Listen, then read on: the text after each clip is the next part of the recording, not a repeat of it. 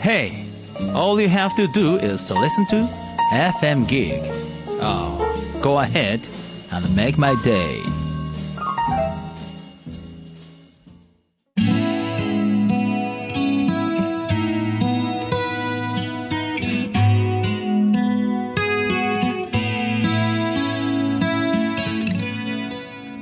川端智義がお送りする FactFinding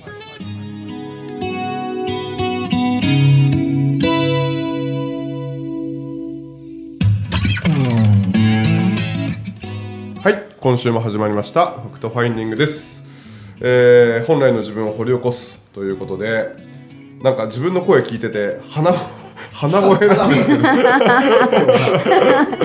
えー今週もゲストはまゆみさんですはい、こんにちは。よろしくお願いします、はい、よろしくお願いします。はい、30分楽しんでください。はい。はい、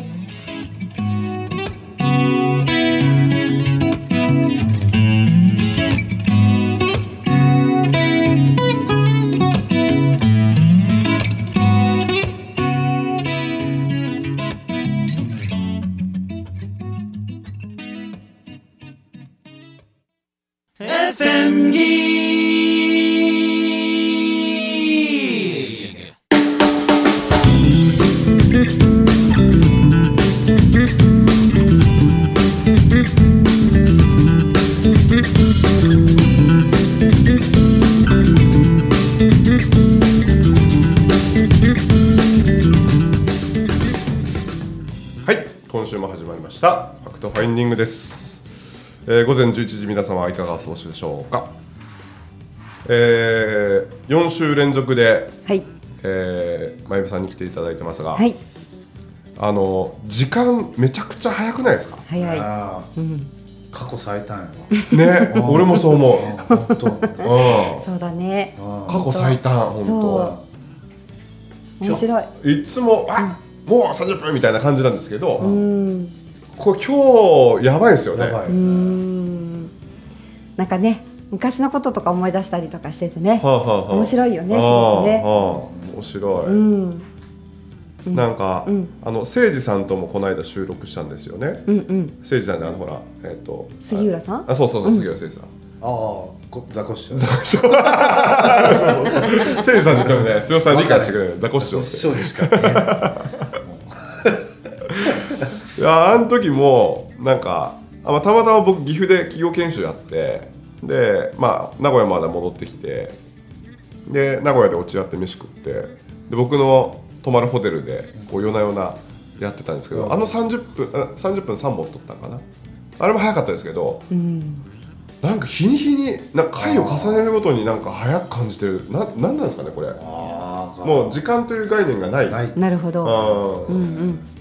今ここに生きてる、うん。なるほど。幸せなことだね。素晴らしいですね。うん。うん。学校なんて時間時間で区切られた世界だったから。あそうそうそう。そうそう。5分間休憩だよとか。あそうそうそう。そうやね。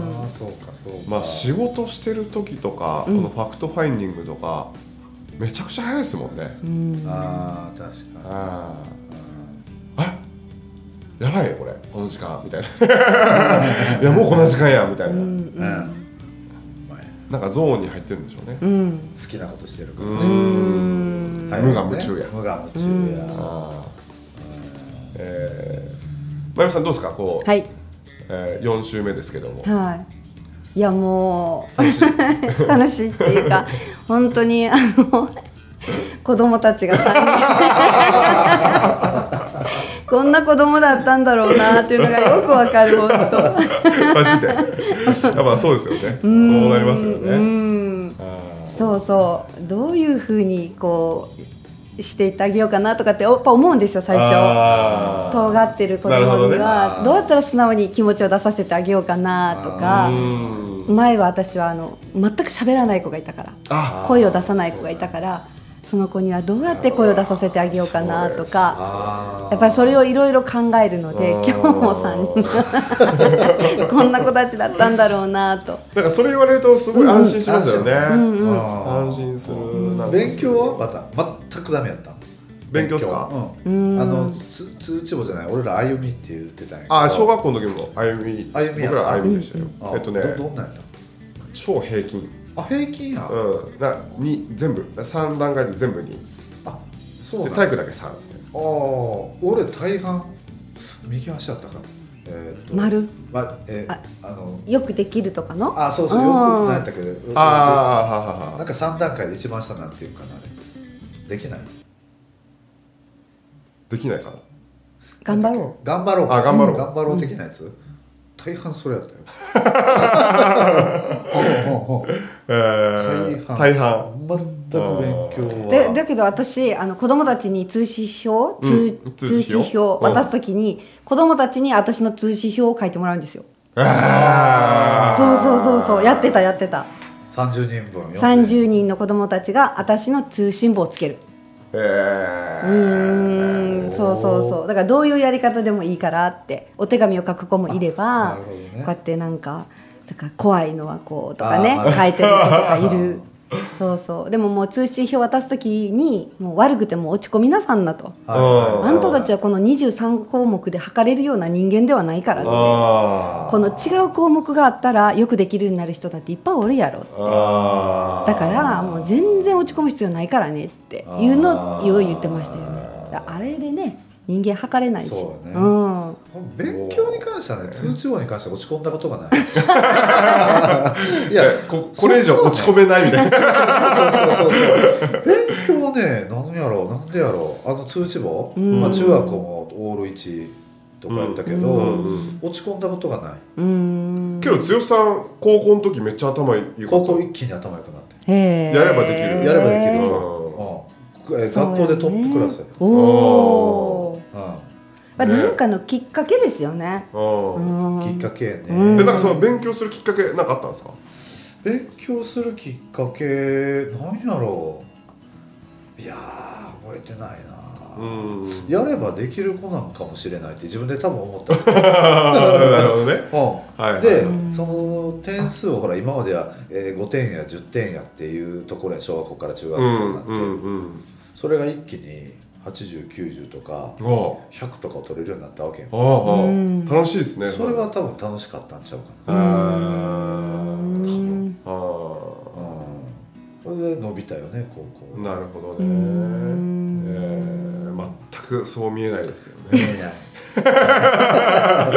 見えない。僕はもうなんか高校の時からもう逆に小中は、まあ、そこ中盤あたりですけど、うん。高校の時に全く勉強しなかったですね。ああそうねあ俺もしてないよ。試験だけやから。あそうですか。あ試験前一夜漬けではあはあ。もうえ。覚える、ーもう基本覚えるやから、うんもうなんか多分時効やから多分今36時効やから言ってもいいかと思うんですけど、あの親父のバイクをうん。こう、ななんですか親父は留守の間にあの乗って、うんそのテストの範囲全然わかんないから、そのテストの前日に友達の家まで行って、はいはいはいはいであのなんですかねこう本当にこうやろうって思ったんですけどその 寝てしまう。そんな感じです俺。で友達の家であ友達の家であ「今日勉強しようぜ」っつって。泊まり行くわみたいな。そうそう。やろうやらない。絶対やらないです絶対やらない。絶対やらないの目に見えてて、ん。あのそのいつもその友達のこう家があるんですよ。と、まあ、テスト前になるとこう泊まりに行く友達の家があって、でそいつは本当に勉強したい。したいよね。したいんだけど、いやいやさせねえよって言って。道連れ 道連れみたいなミスで。した俺商売してたよえ？あのカンニングさせてあげるっていう。あ周りの。へええー、高校もあのテストなんて15分ぐらいで終わるから。はもうすごい。ほぼほぼ教科書一一冊丸暗記ぐらいのレベルやからあすごい。全部答え書けばでわーって答え書いて15分か20分で終わったらまずは後ろの子から左ずらしで。あほな見てわー書くあああ。うんで今度はこっち右出してあげて、はいはい。この辺の子ら、はいはい。で1回多分500円とか。もお金取るんか。ちろんもちろん。だってその子らはバイトしてるから。へえだから前日バイトして稼いだお金を俺は勉強するから俺にな。るほど。よこせと、うん。ちゃんと成り立ってるやん。成り立ってるんですよ。うん。へえあそそうそうそうそうそうそうそう。そういうのをやらせて高校の時ね。へ結構だから何教科あったんかな？十何十教科普以上あ通普ったんかな？通高校ですか？お普通普通普通男子校。男子校。そうそうそうそうそうそうそう、うん、結構儲かったよ。えー、すごいな。そんなんも楽しかったんかもしれない。だからなんか自分の中で楽しさをと話てたからやったんかもしれない、はいはいはい。金稼げるぜってね。あそうそうそうそうそうそうそうなるほど。ああ、文明さんのほらようなんかあの展示即売会の話。俺もやってたよ。中学の時。あのテープ。当時はほらカセットテープやっそれをこう3本パックとかって結構パクってきて、はいはで学校でやってた。面白い。ねえたうん。売ってたへー商売人やったよだから昔から。あ生粋のやっぱり。さあ僕商売人なんですへえ今今も？今もなんですよ。好きだったよねきっと。ねうんそういうのがね。あ何かへ何かに何かが何かに変わるみたいなね。うん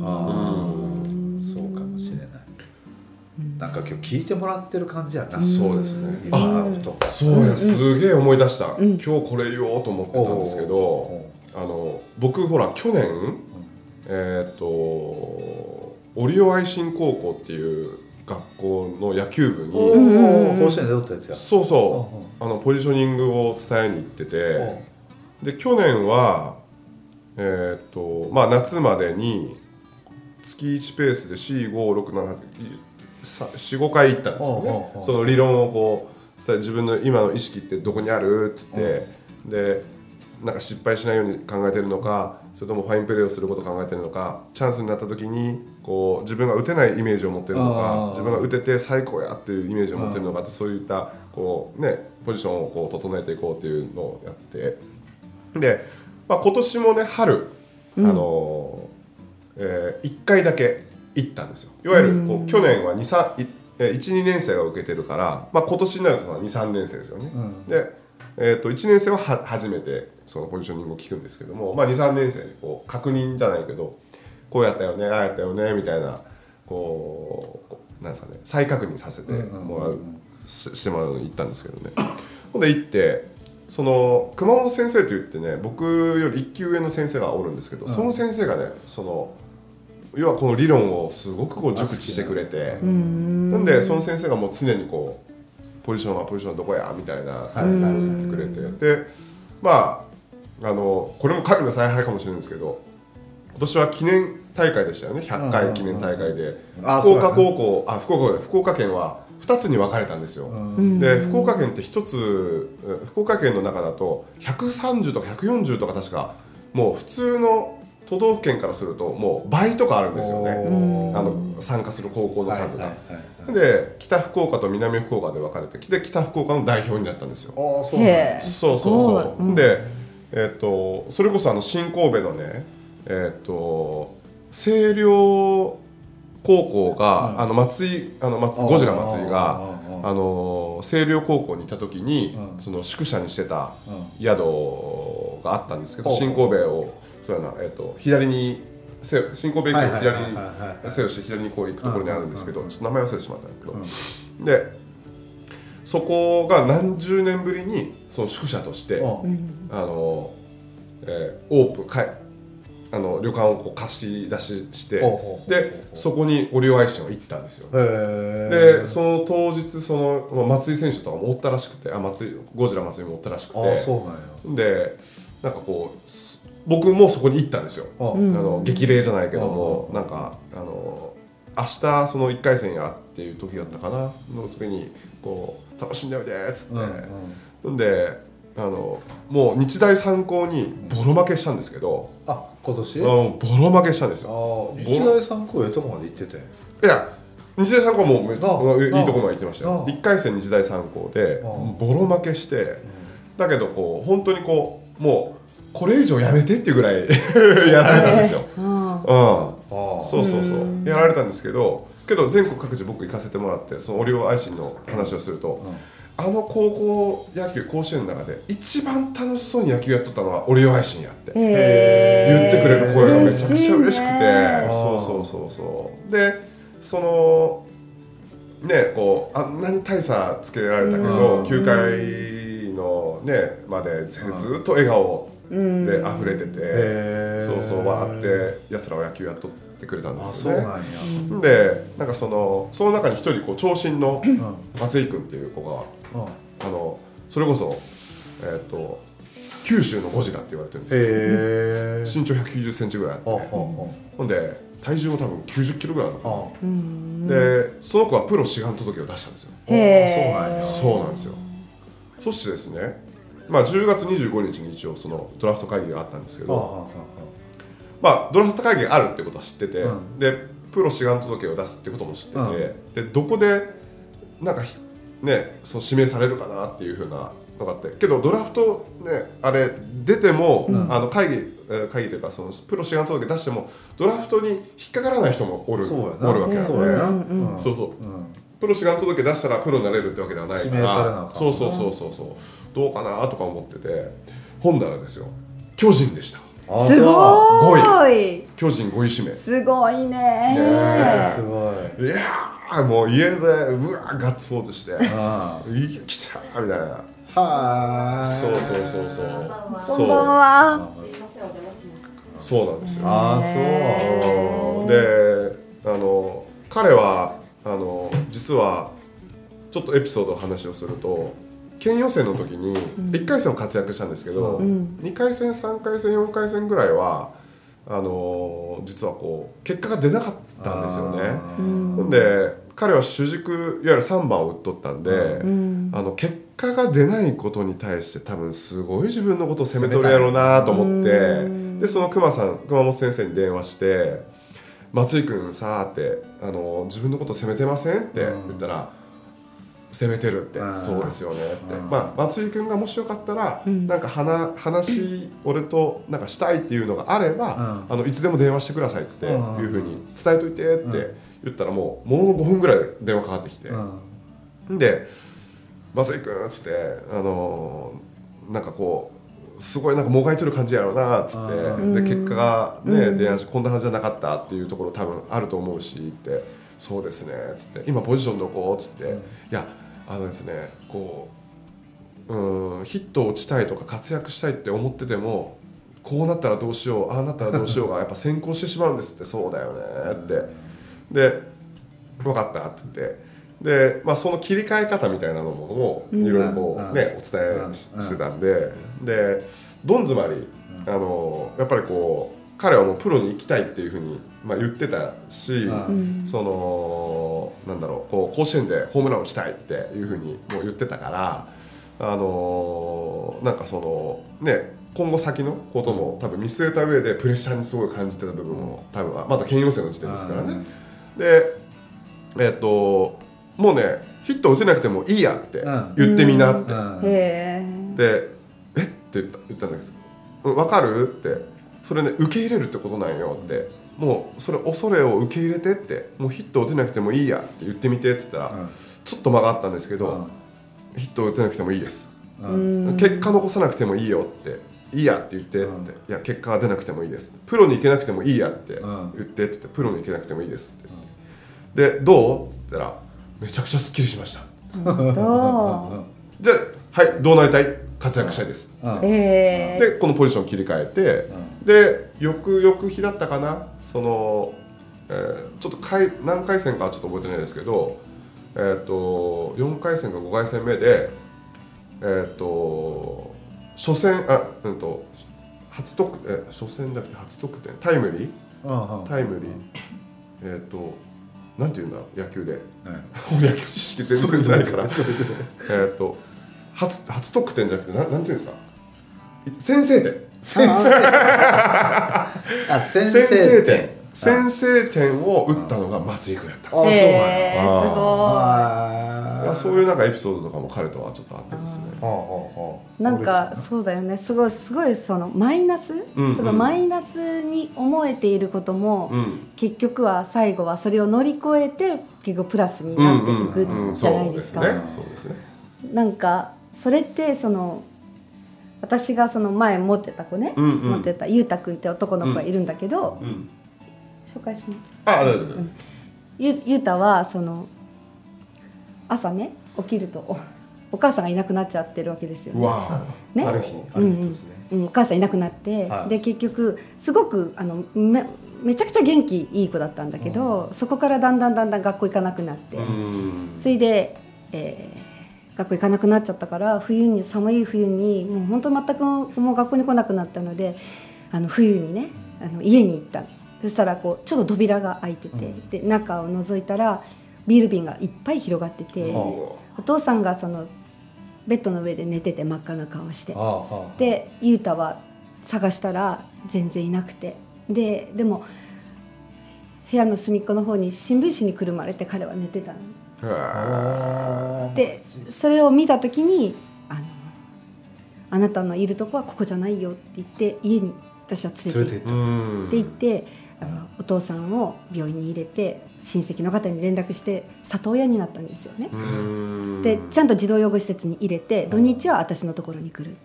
まあいわゆるマイナス？彼は学校から帰る時は必ず遠回りをして帰ってたんですよ。うん。児童養護施設の周りをぐるーっと回ってあそして児童養護施設に行ってた。だけどえー18歳になったら児童養護施設は出なきゃいけないですよね、はい。はい。はい。で18歳になって出なく出た時に私と連絡を絶つんです彼は。うんで電話もできないしうんでもいないしうもう住所もわからない。は全然わからない。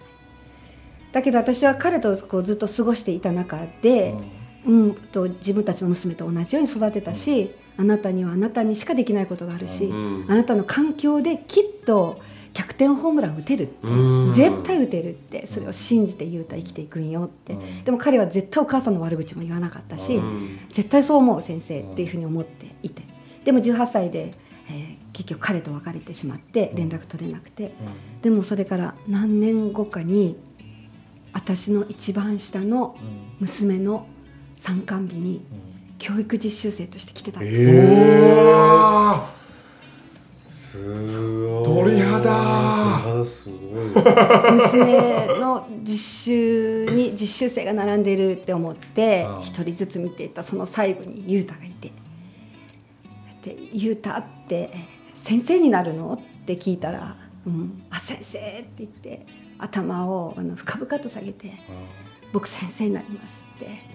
でその時に「僕しかなれない先生になる」って言ったんですよ。彼うわもう涙がボロボロ出てきて「そうだよ」って。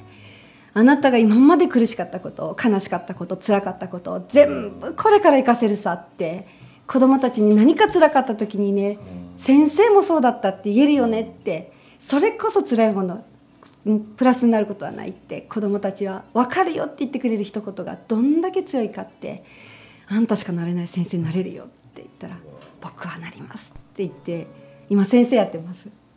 もう泣かせに来てるな そう。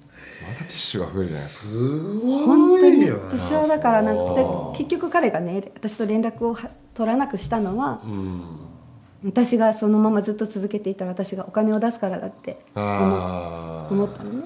だから自分でちゃんとバイトしていったんだけどその本当に私は彼と出会ったことでその時はすごいねマイナスのように思えていることでも、でもそれでもその自分は絶対このことがプラスになるんだって信じた信じる力がある子って絶対そんな風にしていくんだなって、うん。彼はもうキラキラと目を輝かせて僕にしかなれない先生になります僕には絶対なれますって言ったんですよ。私はもう彼がすごい羨ましいぐらい本当に目まっすぐな目をしていってて。私は自分の教えた子どもたちが先生になってくれることはすごく嬉しいでもその中で本当に辛い経験をしたりとか我慢したりとか親から暴力を受けた子どもたちもたくさんいる。でもそんな子どもたちが何年かに出会った時に「先生僕ね」ってだからこそ今幸せなんだって言ってあげられる力を私はつけていきてあげたいってずっと思ってた。それこそが勉強より大切なことなんだって。たとえどんな環境だって幸せなんだって言える力。なんかちっちゃい時にこそ教えてあげたいなって。うん。思いますね。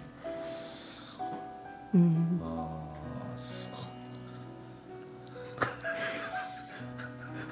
何も言えねえなんも言えねえ。なんも言えねえなこれ。何も言えねえ。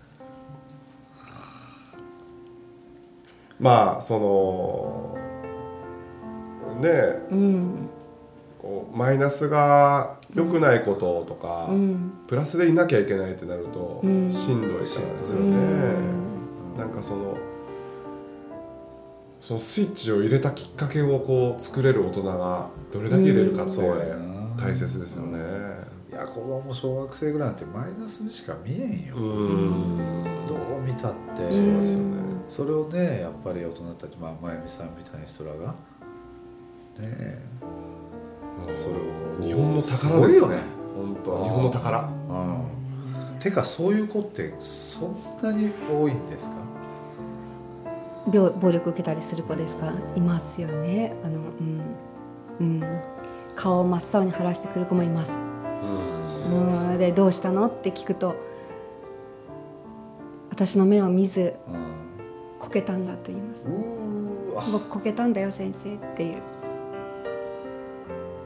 うん、だからもう私はその子が悪いことをしても絶対家庭には何も言いませんでした。その代わり学校で先生と一緒にその悪いとこ直してこねってもう先生は絶対にお父さんやお母さんに言わない言わないって聞きました。言わないって。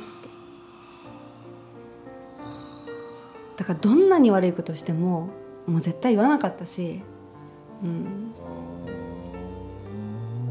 そうね彼はもうでもずっと私が学校を変わる時はずっと頭を下げてくれた。うん。俺なんて速攻言われてたよ。速攻。チクられてあそそう。ええすげえね。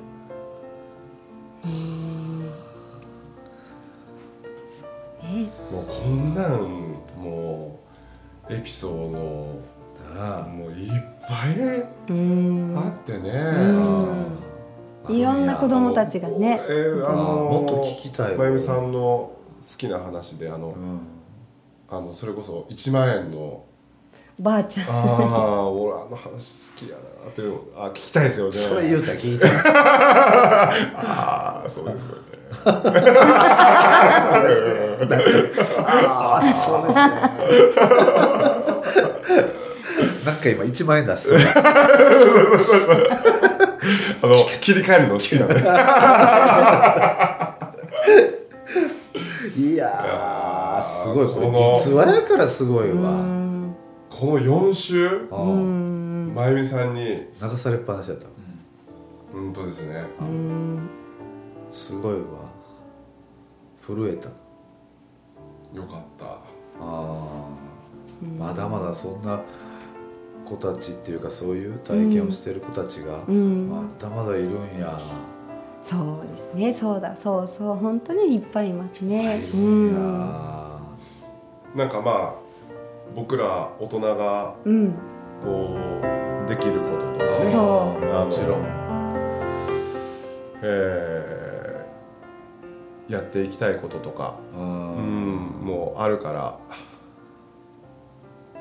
まあよりこう子供たちが生きやすくなる日本になるためにううん。ん僕もちょっと微力ながらそうやね。やっていければいいかなと。そう。だからなんかそう最後に私の最後にその僕たちみたいな子供たちを増やしてねって言ったのは私だけへのメッセージではないと思うんですよ。バタちゃんだったりとか、ねいっぱいビリーさんだっていっぱいの人たち大人たち僕たちみたいな、まあ、彼らは自分は幸せだと思ってたと思うんですけど、うん。その子供たちをたくさんやっぱり世の中に増やしてほしいというように大人にやっぱり願ってると思うんですね。うん。頑張ります。はい。誓います。頑張っていきましょう。はい。いろいろあの学ばせてください。いや。バタちゃんまた一緒に、ね、ぜひやりましょう。よろしくお願いコラボで何かやりましょう。う4週連続ありがとうございますありがとうございました。じゃあ今週はこんな形で、はいありがとうございますありがとうございました